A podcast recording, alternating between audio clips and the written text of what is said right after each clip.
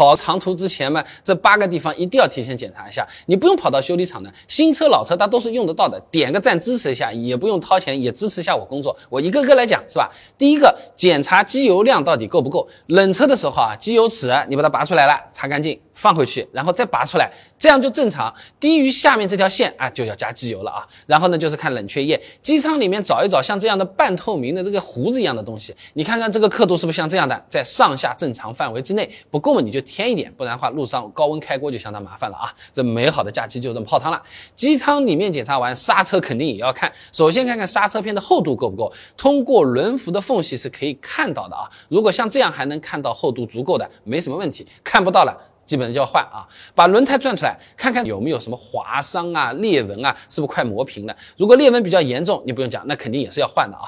沟槽中间这里已经磨到了，也是要换的。跑高速啊，都是有安全隐患了啊。如果像这样还有不少的余量，那么没有问题。仔细看一圈，有没有钉子扎到的地方？有的话呢，去附近补个胎啊。轮胎外观检查没有问题了，胎压也得看。有胎压监测的车子，小区或者停车场，你附近就转一圈，你看看仪表盘上面这个数据有没有什么问题啊？没有胎压监测的，那么。上高速之前呢，呃，找一个顺路的轮胎店检测一下，一般也不太会收钱的，人家也是。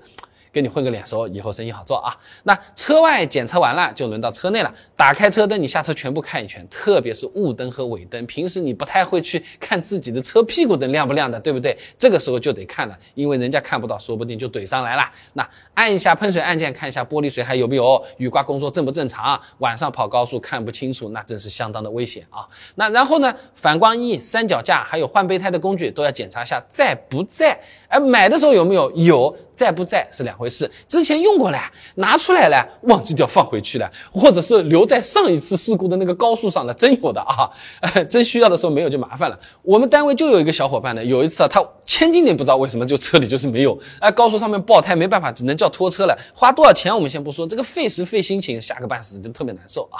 那全部检查完了，车子没有问题，就可以放心开车跑长途了。也祝各位朋友呢出行平安，一路顺利啊。那这里也插个小广告，出远。我们跑高速呢，是可以准备一副开车专用的偏光镜的，哎，也可以过滤前挡的反光眩光，减轻驾驶疲劳的。除了开车，平时去户外你用得到的，钓鱼啊、水里的都看得很清楚的。哎，有兴趣的朋友点击下方的小黄车，我家有卖的啊，效果大家也看得到，质量也有保证，各位朋友可以放心购买，欢迎大家货比三家啊。